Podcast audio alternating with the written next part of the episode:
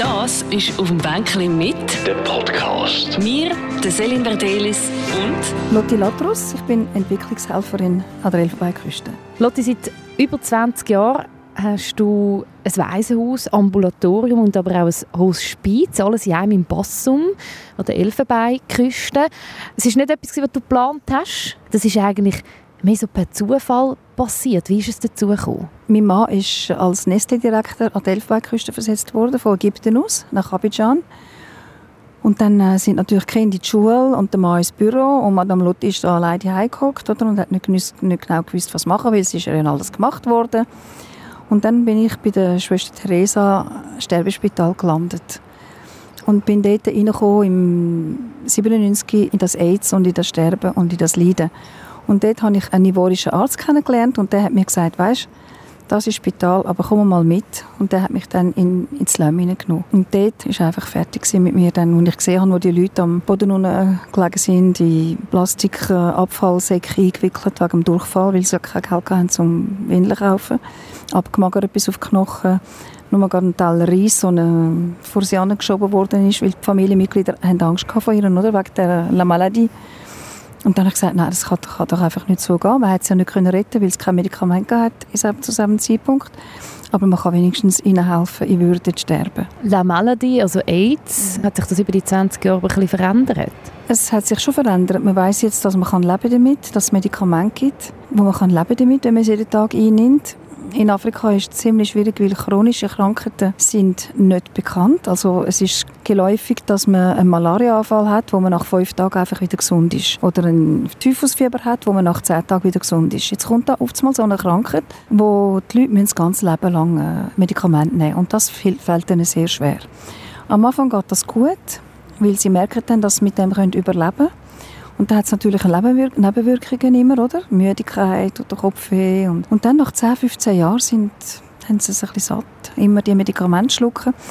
Und viel, viel kommen jetzt eben zu uns in unser Hospiz sterben, weil sie aufgehört haben mit den Medikamenten. Also bewusst aufgehört? Ja, einfach müde gewesen, haben nicht mehr wollen, haben nicht mehr mögen, haben eben immer gleich die Nebenwirkungen gehabt. Die Kinder sind in der Zwischenzeit gross geworden und keine Lust mehr auf Leben, haben nicht mehr wollen so weiterleben. Weißt, hat natürlich nicht, nicht gut können neue Partnerschaften eingehen, weil man es muss verstecken. Wenn du jeden Abend musst ein Medikament nehmen, ja, was nimmst du dort für Medikament? Dann musst du entweder lügen, weil du Angst hast, du gehst raus, oder, oder man tut dich äh, verlassen. Viele hören auf damit und, und viele, viele Jugendliche auch. Wir haben einen, einen Jugendlichen bei uns verloren jetzt im im, im September. Der war 14, 14-jährig gewesen und der hat bewusst aufgehört, Medikamente nehmen, weil er nicht mehr hat, so leben wollte. Und hat sich sterben lassen. Also auch sehr viele Jugendliche, die weil sie anders sind als die anderen, wenn sie nicht so weiterleben. Zurück zu dem Zustand, wo du angetroffen hast, wo du jung warst, relativ jung, also im 97 dort angekommen bist. Äh, Du hast das gesehen. Wie ist es dann nachher weitergegangen? Also wie ist es dazu gekommen, dass wenn so etwas dann einfach so von heute auf morgen aufbauen geht, ja dann auch nicht gerade? Das tut man nicht, nein, das kann man nicht von heute auf morgen aufbauen. Wir sind dann einfach ganz vorsichtig vorgegangen, oder? Wir sind dann zum, zu der Gemeindepräsidentin mit unserem Schweizer Botschafter, ist ein offizieller er hat das offiziell gemacht, mit dem Schweizer Fähnchen aus dem Mercedes. Und, und dann haben wir ihr gesagt, wir würden gerne ein Ambulatorium neu aufmachen in Friedi-Canal. Und dann hat sie gesagt, nein, das ich dort nicht. Dort ist schon Caritas installiert, aber sie haben für uns ein Stück Land in Adjufu, wo sie uns geben können. Und dort haben wir die 500 Quadratmeter bekommen, mit im Slum von Adjufu, wo wir 18 Jahre geblieben sind. Und dort haben wir mit Hilfe von meinem Mann dann mit, mit ausrangierten Co Container haben wir das erste Ambulatorium aufgemacht. Und dann ist das Ambulatorium, aber dann bin ich immer die Leute geholt oder, und habe es in Container da und dort haben wir es würdig dürfen in den Tod begleiten. Und der Arzt war ja dann auch dort gewesen, und dann haben wir gemerkt, dass wir dass ein Haufen Leute Angst bekommen haben von uns, weil der, der Leichenwagen drei, vier Mal jeden Tag dort reingefahren ist, um die Leute abholen, die gestorben sind. Und dann haben wir gesagt, ja, das, kann, das geht ja nicht. Wir sind ja eigentlich ein Ambulatorium, wo, wo die Leute retten.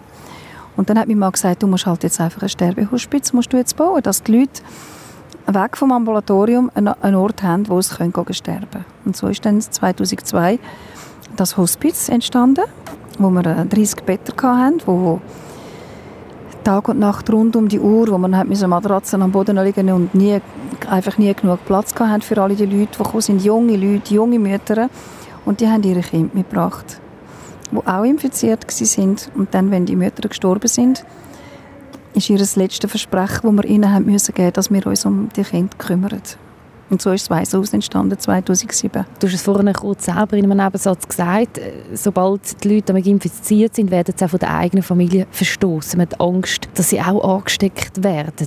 Ich habe einen Ausschnitt von einer Dokumentation über dich, wo Frauen über zehn Jahre nie mehr Berührungen erlebt ja. haben. Das war dein Alltag. Gewesen. So kann man sich gar nicht vorstellen. Darum wollte ich sie wieder berühren und immer alle Leute in den Arm genommen und gesagt, weißt, ich habe keine Angst vor dir.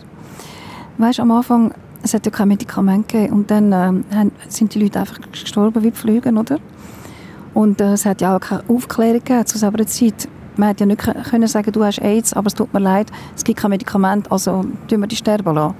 Also hat der Staat an und dazu mal vor 20 Jahren nichts gemacht, nicht, nicht, keine Aufklärung. Und die Leute haben einfach gemeint, man werde nur schon daraus anschauen oder daraus anlangen oder sie haben nicht genau gewusst, wie tut man sich infizieren, also langt man am besten nicht mehr nach. Und darum sind so viele, viele, viele Leute einfach hm, nicht, mehr, nicht mehr gestreichelt worden, nicht mehr in die Arme genommen worden, Kinder auch nicht. Und sind so allein gestorben das Anlangen, das für sie da sind, die keine Berührungsängste haben.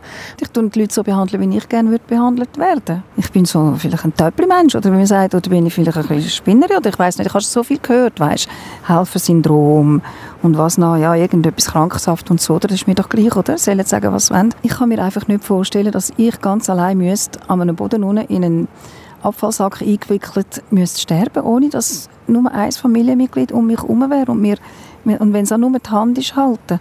Oder dass, wenn ich eines von meinen Kindern, ein kleines Kind, müsste ganz allein irgendwie in einer Ecke krepieren, wo niemand das Kind in die Arme nimmt zum Sterben. Ich sage immer, ich, will, ich tue die Leute so behandeln, wie ich gerne behandelt werden Und wie das in dem Buch steht, ich sehe jeden Mensch, ich sehe in dir meine Tochter, ich sehe in einer alten Frau meine Mutter und so weiter. Und das ist doch das Normalste der Welt, weil es für mich eben keinen Unterschied gibt. Du bist extrem immer für alle Menschen da. Du kannst selber sie auch abholen. Wer ist für dich da, wenn es dir einmal nicht so gut geht? Jetzt habe ich ja Mitarbeiter. Weißt, jetzt sind wir ja 80 Angestellte und ich habe eine Freundin, eine Französin, die mit mir schon lange, lange arbeitet, wo wir uns ausbrechen untereinander. Und jetzt auch einen neuen Angestellten, den Cedric. Der schafft zwar nur drei Tage in der Woche, aber dort, er hat auch ganz, ist auch so ein, ein Mann, wo man sich wirklich kann ausbringen und erzählen und, und mein Mann ist jetzt ja immer, immer mit mir drin. Wenn ich drin bin, kommt mein Mann auch mit. Er tut uns helfen, alles was Administration und technisch und macht sehr viel. Und ihm kann ich natürlich alles erzählen, oder? Er kennt mich schon seit 47 Jahren und äh, ich muss ihm nicht einmal etwas sagen. Er weiß genau, wenn es gut geht und wenn nicht. Und dann sagt er, weißt, wenn du reden willst, reden und sonst musst du halt zuerst verdauen und dann tust du übermorgen reden und jetzt geht das gut. Menschen in Todbegleitung, mhm. Sterbebegleitung, wie kann man sich das vorstellen, wenn man das selber noch nie erlebt hat? Das ist ganz einfach. Du siehst an einem Menschen an, dass er anfängt zu sterben. Und er sagt es dir. Da gehst du nicht zu ihm und sagen, äh, wie geht es dir, du sterben. Nein, er sagt dir, ich fange an zu sterben. Und dann sitzt du mal neben dem Menschen an und sagst, du mir das einmal erklären. Wie fühlst du dich? Wie merkst du das? Und dann tut er mir das erklären. Ich merke es einfach, ich kann, ich merke es einfach, ich, ich bin am Gehen. Okay, gut, kann ich dir etwas helfen? Ja, nein, brauchst du noch etwas? Den letzten Wunsch noch erfüllen? Mit, mit dem Menschen reden, was kann ich für dich machen? In die Arme nehmen oder nur die Hand halten oder was kann ich noch für dich machen. Und das geht manchmal noch. Unsere Sterbebegleitung, die kann zwischen zwei, drei Stunden bis zu drei, drei vier Tagen gehen, bis der Mensch noch bekommen hat, was er noch braucht als letzten Wunsch oder vielleicht noch jemand um Verzeihung bitten oder vielleicht seine Frau oder seine Mutter noch mal sehen, seine Kinder unterbringen. Das ist bei den Müttern das Wichtigste. Wer tut sich um meine Kinder kümmern?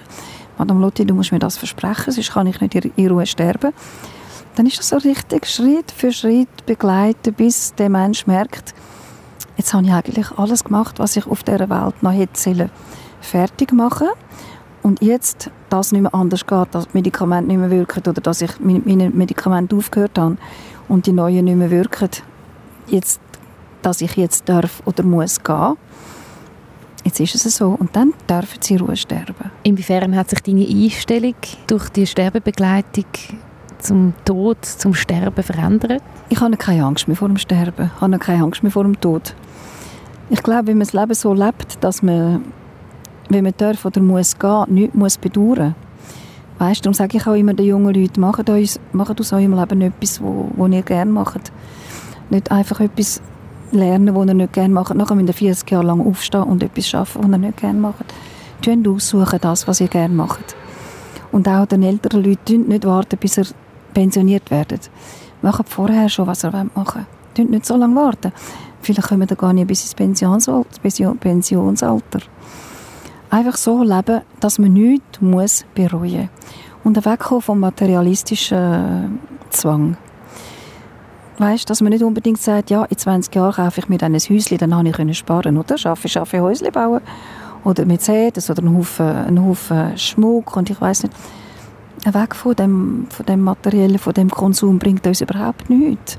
Gehen mal in ein Waisenhaus, gehen mal in ein Flüchtlingslager, gehen mal hin, was Menschen hat, nicht nur Maschinen und nicht nur Materielles, was du nicht mitnehmen kannst in, äh, in dein Grab.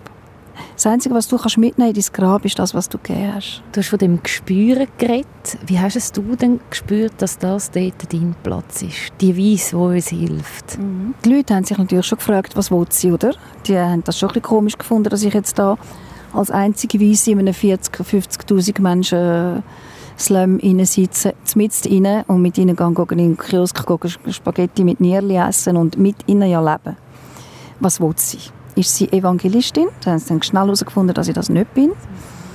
Ist, es, ist sie eine Neokolonialistin? Das heißt, will sie uns sagen, wie wir uns müssen verhalten Genau, das haben sie auch sofort schnell herausgefunden, indem ich neben sie gehockt habe und gesagt habe, wie ist es eigentlich bei euch? Und wir mal das erzählen. Wie lebt ihr? Was ist wichtig für euch? Was, wie, wie wird das und das und das gemacht? Und weißt, stundenlang einfach, auch jetzt noch, mit den Leuten nicht nur reden, sondern zuhören zuerst. Und dann probieren helfen. In, dem, in dieser Kultur und in dieser Tradition, wo es lebt. Nicht, dass ich komme und sage, du musst jetzt das machen. Wer bin ich denn? Und nachher haben sie gemerkt, dass mir eigentlich nur um das gegangen ist, wenn ich ihnen immer sage, mein Kind darf leben, die hat das Recht auch. Ich gebe dir nichts Spezielles. Ich mache nur das auf das, was du das Recht hast, nichts Spezielles. Du hast das Recht auf ein tägliches Essen oder zwei. Du hast das Recht, dass deine Kinder in die Schule dürfen. Du hast das Recht, dass äh, dein Kind von einem Malariaanfall äh, gerettet werden. Ich mache nichts Spezielles. Ich sage dir Danke, dass du mir das erlaubst, das für dich zu machen. Und dann haben sie es schnell gemerkt, dass ich nichts anderes will. Nur einfach ihnen das Recht geben auf das, was sie Recht haben. Da muss ich ja nicht Danke sagen. Da muss ich ja Danke sagen. Für alle da, zuerst mit der ganzen Familie und irgendwann ist aber die Familie weitergezogen. Wie war das für dich oder vor allem für deine Familie? Weil das war ja auch nochmal ein, ein erneuter Moment gewesen, wo du gespürt hast, von dem Gefühl, wo wir jetzt gerade vorne hatten, es ist, es ist meine Berufung, ich, ich muss da bleiben. Das ist aber trotzdem ein Zielkonflikt auch mit der Familie. Ja. Mhm. Natürlich, ich habe dann schon gefühlt, dass ich dass mein Platz dort ist, oder? Und habe meine Seele, weißt, gespürt, wie ich immer sage, meine Seele hat sich dann dort, ist dort erwacht. Und dann habe ich, dann habe ich nicht mehr, nicht mehr können in die Heilwelt zurück. Und dann habe ich mit meinem Mann, ja, mit meinem Mann habe ich gesagt, los, ich will mich gehen lassen. Es ist gar nicht ich. Ich kann nicht, ähm, schlimm war, Sarah war erst neunjährig. Und wenn ich meinen Mann nicht hätte, wäre das überhaupt nichts, überhaupt nichts stand gekommen, weil wenn, wenn er gesagt hätte, kommt gar nicht die Frage. Wie kannst du dir das überhaupt erlauben, mich so etwas zu fragen? Wie kannst du überhaupt als Mutter so etwas von deiner Tochter verlangen? Das gibt es gar nicht, oder? Kein Thema, null, null Toleranz. Dann wäre ich halt mit, dann wäre ich halt daheim geblieben. Weil es ist ja schon so, schon so gewesen. Mein Platz war ja neben seiner Seite gewesen. und vor allem Mutter für Sarah. Und dann hat er gesagt, ja, weil er, wir haben ja miteinander gelebt an der Elfenbeinküste und dann, was weiter haben müssen, haben wir den Deal zuerst eingegangen, zwei Monate äh, Ägypten und zwei Monate Elfenbeinküste und das ist ja nicht gegangen. Und nachher haben sie dann gesagt, los, kommst du zurück, wenn du willst, wenn du siehst, dass nicht gerade jemand am Sterben liegt, den du willst begleiten Ohne meinen Mann wäre überhaupt nichts gegangen, nichts. Er, sie haben am meisten gelitten. Ich hatte ein schaurige Gewissen, ja. Aber das konnte ich ja nicht können sagen, ja, äh, ich bin, ein, ich bin eigentlich ein, ein schlechter Sieg gewesen, oder, in dem Moment. Also habe ich mich auch nicht noch dürfen beklagen, äh, es tut mir weh und alles. Ich habe ja weh, weh den Menschen weh Schmerzen gemacht, die ich am meisten liebe. Es sind ein schwierige Momente gewesen, sehr schwierige Momente. Drei Kinder hast du, Sarah, Sonja und Selim. Mhm. Wie stehen deine Kinder jetzt zu dir und vor allem auch zum äh, Centre L'Espoir? Mhm. Haben wir gar noch nie genannt, wie das mhm. heisst. Zentrum zu der Hoffnung. Genau. Wie stehen sie dazu? Der Selim der hat mal am Anfang zwei Jahre lang nicht mehr mit mir geredet, weil er mir gesagt hat, ich habe äh, von dir 19 Jahre Liebe bekommen und die gibst du der Sarah nicht. Du willst nach neun Jahren willst du gehen. Also, also hat er das nicht können akzeptieren. Und Sonja, die war in der Mitte gewesen, so zwischen dem Selim und der Sarah. Die, hat, die ist sehr eine schüche Frau und hat sich eigentlich nie so geäussert. Sie hat einfach gesagt, so, jetzt ist das so, der Papi ist einverstanden und sie ist dann nach ein Jahr in Ägypten geblieben mit der Sarah zum Arabisch lernen und hat müssen warten, bis sie 19 ist für die Hotelfachschule. Der Selim war in Frankreich und hat studiert. Und dann, äh, jetzt haben wir ein sehr schönes Verhältnis. Mit der Sarah hatte ich immer ein sehr schönes Verhältnis. Gehabt, weil sie ist ja immer, immer, immer in der Ferien, in der Schulferien ist sie runtergekommen, oder? Das heisst also mindestens drei bis vier Mal in ihren Ferien ist sie bei mir gewesen. Kein Kind. Hat, tut über alle von, von unseren Kindern, die wir jetzt noch haben, tut sie von ihren kleinen Brüdern und Schwestern reden. Und sie sagen, sie ist unsere Großschwester. Und das Personal kennt sie auch. Wir haben Personal schon von ganz Anfang, die jetzt noch mit uns sind. Wir haben 80 Angestellte und viele sind schon von Anfang an mit dabei. Und äh, sie kommt, sie kommt schaurig gerne immer wieder aber mindestens einmal im Jahr. Sie hat überhaupt nie ein Problem gehabt mit dem. Und Sonja, die ist jetzt Sonja und meine, unsere Enkeltochter und ihr Mann und Sarah mit ihrem Freund sind aber im April. Und dort hatte ich ein bisschen Angst vor der Reaktion von der Sonja. Die hat einfach so 18, 18 Jahre lang hat sie hat sie sich eigentlich nie so richtig geäussert. Weder noch ist schlecht, noch ist gut, noch... Nur wenn ich einmal wieder in der Presse gekommen bin, hat sie gesagt, musst denn du schon wieder in die Presse? Ich verstehe das nicht. Was hockst du denn ewig in der Presse? Dann habe ich gesagt, weißt Sonja, die Leute geben uns Geld, die wollen ja mal wissen, was wir damit machen, oder? Und dann sind sie runtergekommen an der Ostern und dann haben sie sich so fast verliebt, gell, in die Kinder. Und dann hat sie gesagt, als sie wieder gegangen sind, Lea, unsere Enkeltochter hat ja gar nicht mehr gehen. Dann hat sie gesagt, ich bleibe jetzt da. Ah ja, ja, ja, sie bleiben jetzt da. Und dann hat Sonja gesagt, weißt ich verstehe jetzt deine Wahl, ich verstehe, Jesus hat das müssen, dass ich abkomme. Ich verstehe deine Wahl so gut, weil die Kinder, die wir jetzt alle gerne bekommen haben in diesen 14 Tagen, die wären alle tot. Ah, da kommen gerade Tränen über. Yeah. es kommt, wie es muss. Es kommt immer so, wie es muss. Es ist eine grosse Familie unten und es ist aber stetig auch ein Loslassen. Wie, wie, wie verkraftet man das? Nein, man lässt überhaupt nicht los. man lässt eben nicht los, außer wenn ein Kind stirbt. Das Mädchen, das wir begleitet haben, das zwölfjährige Mädchen in Tod im Juli und wo am 1. August gestorben ist, das haben wir müssen loslassen. Wir haben ihr sogar müssen sagen, du darfst jetzt gehen. Du musst jetzt gehen. Wir können nicht mehr zuschauen, wie du leiden Gang jetzt, bis gut. Selbst es loslassen, ja. Dort müssen wir loslassen. Dort müssen wir sogar einen Schubs geben, dass sie sich loslassen Aber sonst wie jetzt mit den Kindern, äh, wir haben überhaupt nichts losgelassen. Die sind mit, mit 15, 18 Monaten zu uns gekommen und sind heute 24 und die lassen wir nicht los. Das sind unsere Kinder. Das sind meine Kinder. So wie ich Sarah und Sonja und Selim nicht loslassen. Das heisst, er, der Selim lebt in Madeira und äh, Sonja in Frankreich und Sarah in England. Aber ich habe es nicht losgelassen. Das sind immer noch meine Kinder. Unsere Kinder in, in Bassam, die, die noch da sind, jetzt haben, kommen wir übrigens zwei neue über. Jetzt sind wir 42. Jetzt hat 42 Kinder. Das Jüngste ist ähm, etwa 15 Monate alt und der Älteste ist 24. Und da haben wir hunderte von Kindern, die draußen sind, schon, die studiert haben, die ähm, Berufe gelernt haben, die bei der Familie haben können eingegliedert werden, wo wir helfen auch finanziell. Die haben wir nicht losgelassen. Die kommen immer wieder heim. La Maison ist bei uns. Ich gehe heim zu Mami, es sind genau. meine Kinder. Man geht, man geht heim ins Haus. Genau. Aber es ist so, wie wir gehen heim, oder? À la Maison, ich gehe heim. Heim zu Mami. Und trotzdem bist du jetzt viel aber auch weg von die von dem die Aber weißt, jetzt gibt es Skype, oder? Jetzt kann ich natürlich meinen Kindern grüßen sagen, jeden Tag, wenn ich will. Tust du jeden Tag Skype? Nein, nicht jeden Tag. Ich übertreibe. Wenn ich will.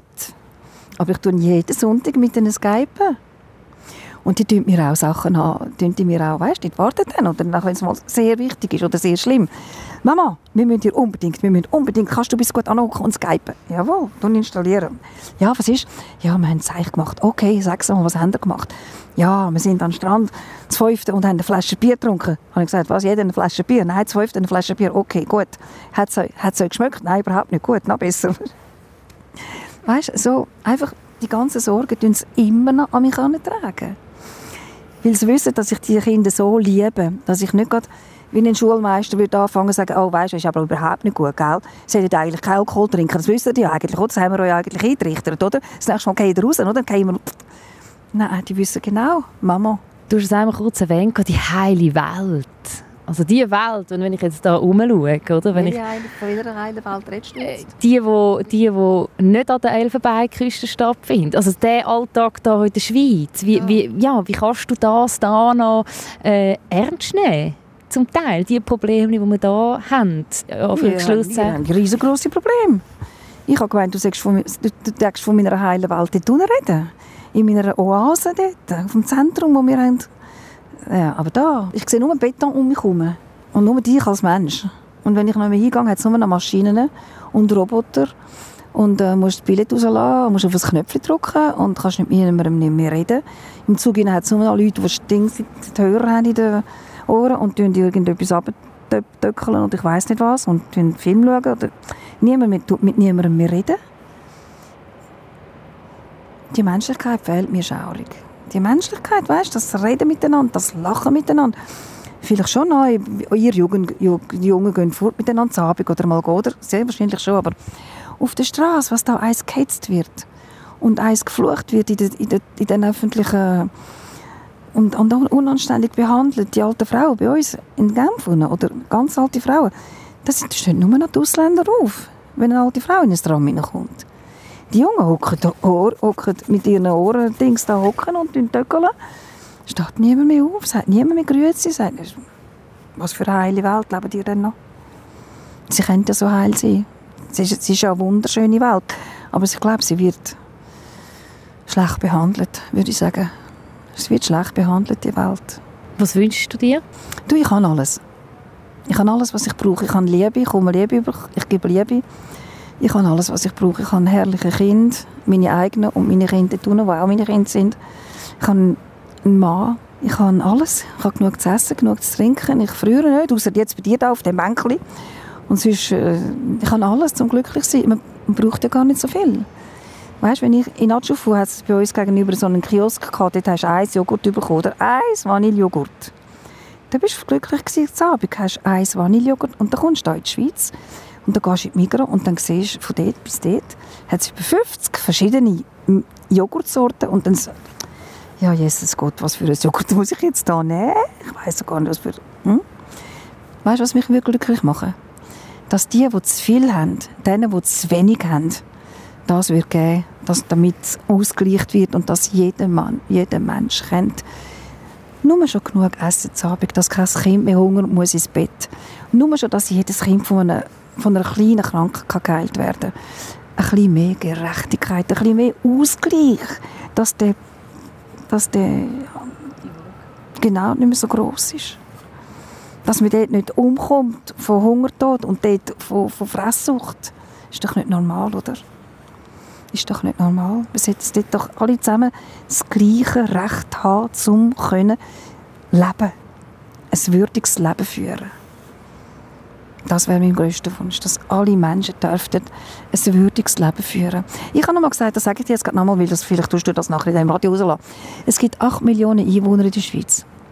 Wenn mir jeder Einwohner alle 10 Jahre einen Franken würde spenden kann ich 10 Jahre lang dort leben in einer ganzen Welt. Stell dir mal vor, all zehn Jahre ein Franken.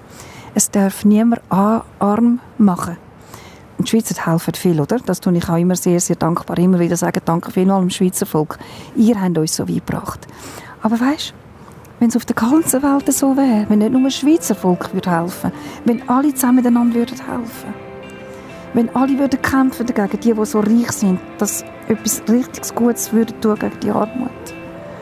Es ist doch nicht normal, dass das Kind noch aus Tod, aus Hunger muss sterben. Das ist doch nicht normal. Das, das ist auf dem Bänkchen mit. Ein Podcast von der Selin Verdelis. Alle Gespräche auf radio24.ch und allen Podcast-Plattformen. Radio